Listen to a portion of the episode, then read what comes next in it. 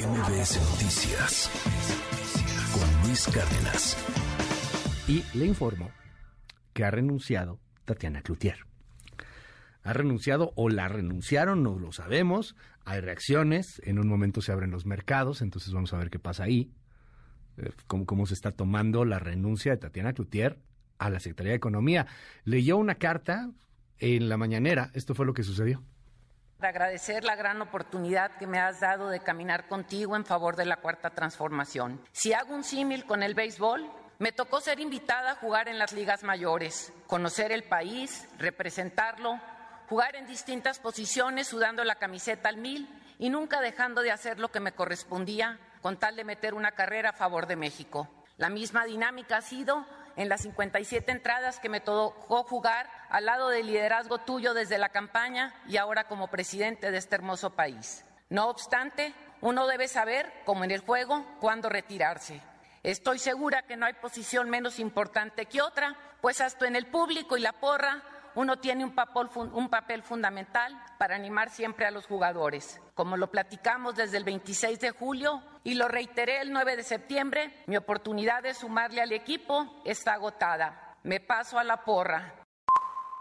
Como decimos desde el espacio común, hacer una más que trabaja por la patria, ya que la revolución de las conciencias no permite dejar de involucrarnos en el quehacer del país. Quisiera decir mucho más, sin embargo, lo único que sale de mi boca y de mi corazón es gracias. Gracias una ocasión más por enseñarme a apreciar la diferencia como un espacio de respeto, de diálogo, de crecimiento y por dejarme poner mis capacidades al servicio de la patria.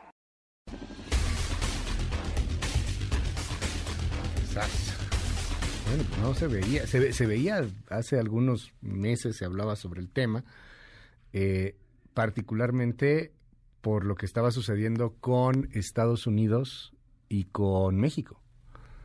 No, no estaba fácil, y, y no está fácil, ¿eh?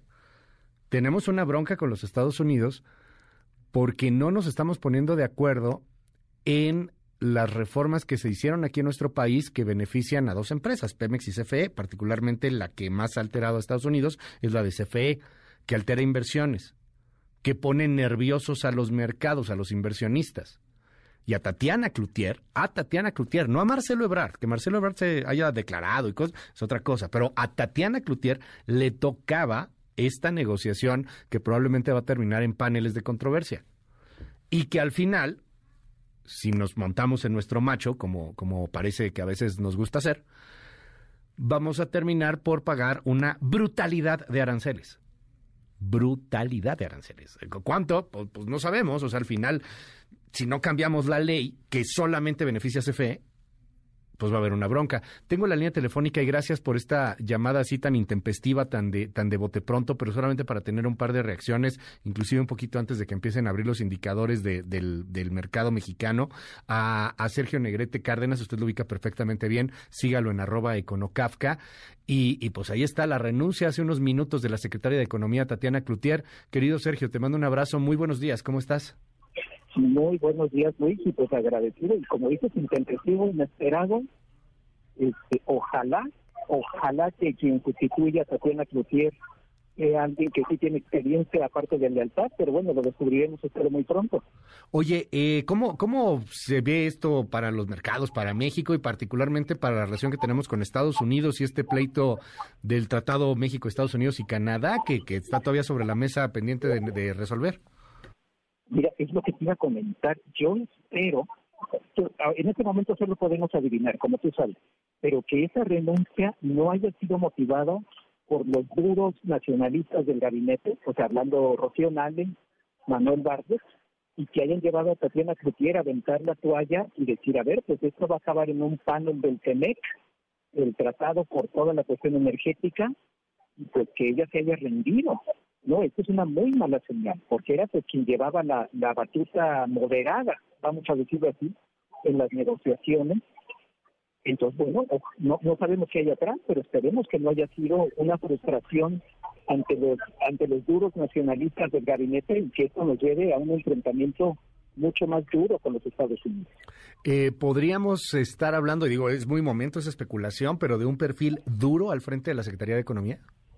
Por supuesto, a ver, son los que le gustan al presidente. Al presidente le gustan leales, subordinados y que no lo cuestionen y que, y que sigan sus directrices. Y la directriz es, bueno, nacionalista, estatista, es discriminatoria contra la inversión extranjera. Eso es lo que le gusta al presidente. Ahora, si el presidente ha adquirido un poquito de realismo en esta semana, con la visita del secretario de Estado este, de, Estados Unidos, de, de Anthony Blinken, ojalá, pero si no, bueno, no no descartemos, por supuesto, que llegue un duro, un, digo, por decir que una invención que, que promueva no el al secretario de Economía. Okay. O sea, alguien que, que de veras sea del perfil que le gusta al presidente, esto es que, que no titubee en atacar a la inversión extranjera, bueno, incluso a la inversión nacional. A ver, lo que no le gusta al presidente es la inversión privada en energía. Eso lo tenemos perfectamente claro. Sí, claro. Entonces, bueno, eso sí, es, ahí sí va a ser fundamental. ¿Qué clase de persona nombra? Es lo que nos va a orientar de cómo se mantiene, digamos, la política económica, la orientación presidencial, pues ya en este último tercio de gobierno. Sas, qué, qué cosa, ¿eh? Este, porque eh, de pronto hablamos con, con un poquito más de ligerezas o tibiezas y dicen, bueno, ya casi es el final del gobierno de López Obrador, le faltan todavía este, dos años, ya, ya casi se va, eh, algunos ya lo empiezan a ver hasta como un lame duck, cosas por el estilo, pero pues no es así, ¿eh? O sea, claritito está que estos dos años puede radicalizarse aún más el perfil, ojalá que no, porque no, no sería una buena noticia. ¿Qué país recibiría entonces el siguiente presidente o presidenta, querido Sergio? Un presidente, un, país que estaría ya realmente en llamas en parte por la violencia y con una reputación internacional destrozada. Porque bueno, finalmente el presidente fue el que firmó el TEMEC, que nunca se nos olvide, que fue el propio López Obrador el que firmó el TEMEC. Entonces, no, no, no, no, a ver, la reputación ya está bastante dañada, pues sería todavía mucho más grave. No, a ver, recordemos la historia, es el último año presidencial donde puede ocurrir lo peor, lo vivimos con Salinas, lo vivimos con López Portillo, lo vivimos con Echeverría. Ya. Este, no, no, los que tenemos cierta edad podemos recordar perfectamente que todavía el tiempo que queda, estos 23 meses, puede hacer muchísimo daño a la economía nacional, a la política Gracias, es Sergio Negrete Cárdenas. Sígalo usted en arroba econocafca. Te mando un abrazo, Sergio. Gracias. Aquí, un, abrazo enorme, Luis. Que estés muy bien. MBS Noticias con Luis Cárdenas.